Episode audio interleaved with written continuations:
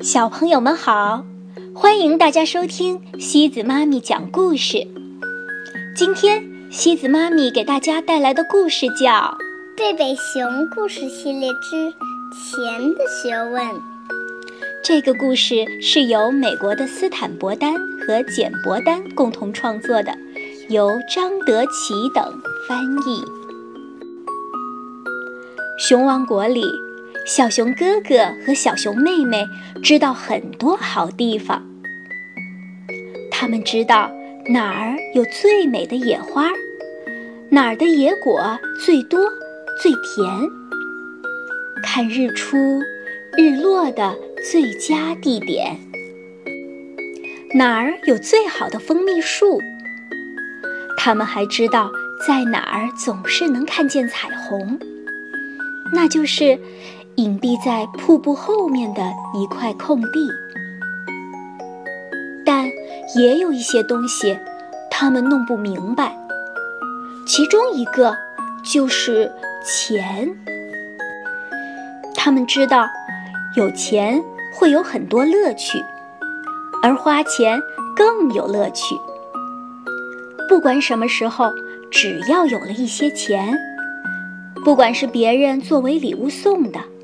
帮邻居干杂活挣的，溺爱他们的灰熊爷爷给的，还是从更宠爱他们的爸爸那儿要的，他们立即飞也似的跑到熊王国购物中心去买棒棒蜂巢、会翻筋斗的沙木滑翔机、能吹三个音符的小口琴。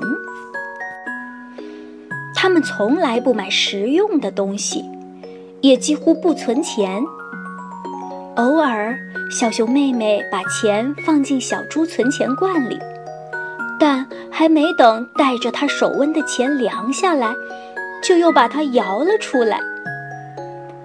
小熊哥哥连个小猪存钱罐还没有呢。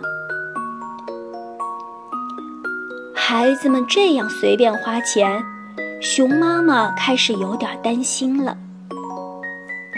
一天晚上。熊爸爸和熊妈妈在计算家庭开支。熊妈妈说：“该限制孩子们的零用钱了。”熊爸爸说：“限制零用钱？对呀，这样他们才能学会合理用钱，学会存钱和有计划的花钱。”哦，别这样。他们还太小，让他们好好享受吧。长大了，他们自然会为钱操心的。唉，熊爸爸说着，叹了一口气。但还是熊爸爸最先对孩子们随便花钱看不下去了。事情是这样的，一天。孩子们替邻居遛狗挣了点钱，就立刻到购物中心买了东西。突然，他们看见了新出的电子游戏《宇宙熊》，看上去非常刺激，就兴冲冲地跑回家问爸爸要钱。熊爸爸生气地喊：“电子游戏在购物中心！”你们一定以为我是钱做成的。孩子们从来没有这样想过。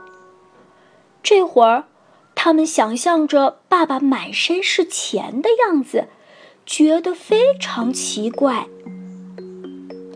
熊妈妈看出孩子们没弄明白，就解释说：“亲爱的，钱做成的只是个比喻。”这时，孩子们才意识到事情有点严重了，因为爸爸只有在生气时才会使用比喻。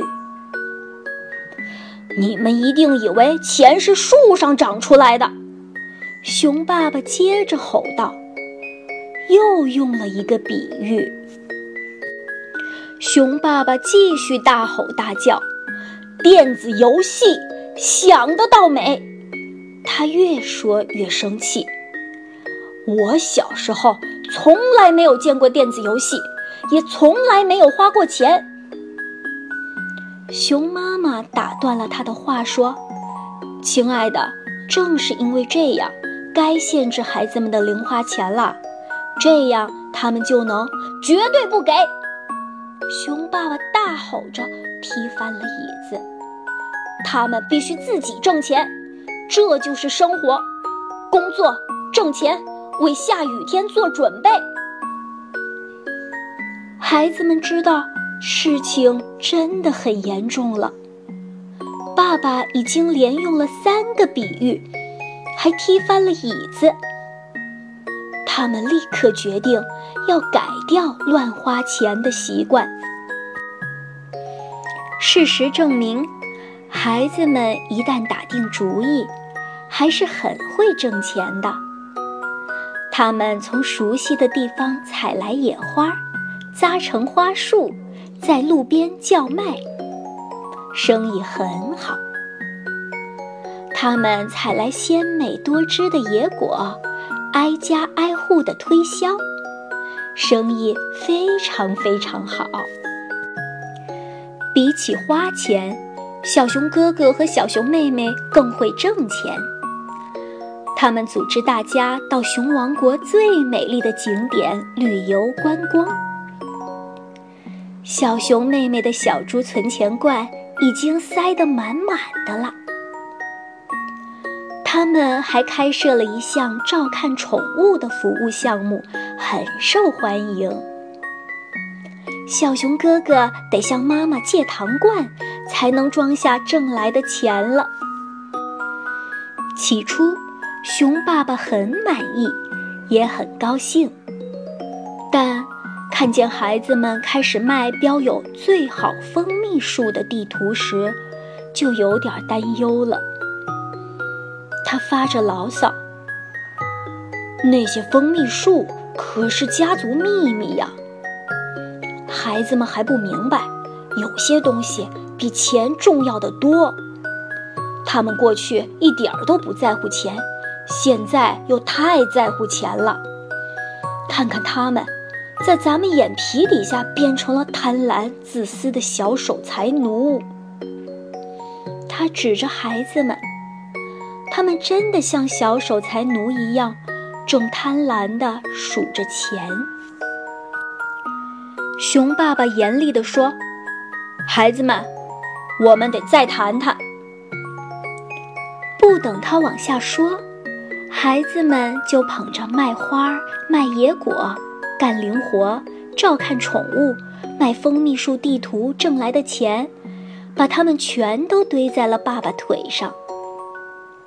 小熊哥哥说：“爸爸，全都给你。”小熊妹妹说：“对。”我们想给你挣些钱，你就不用那么担心了。但愿这些钱够了。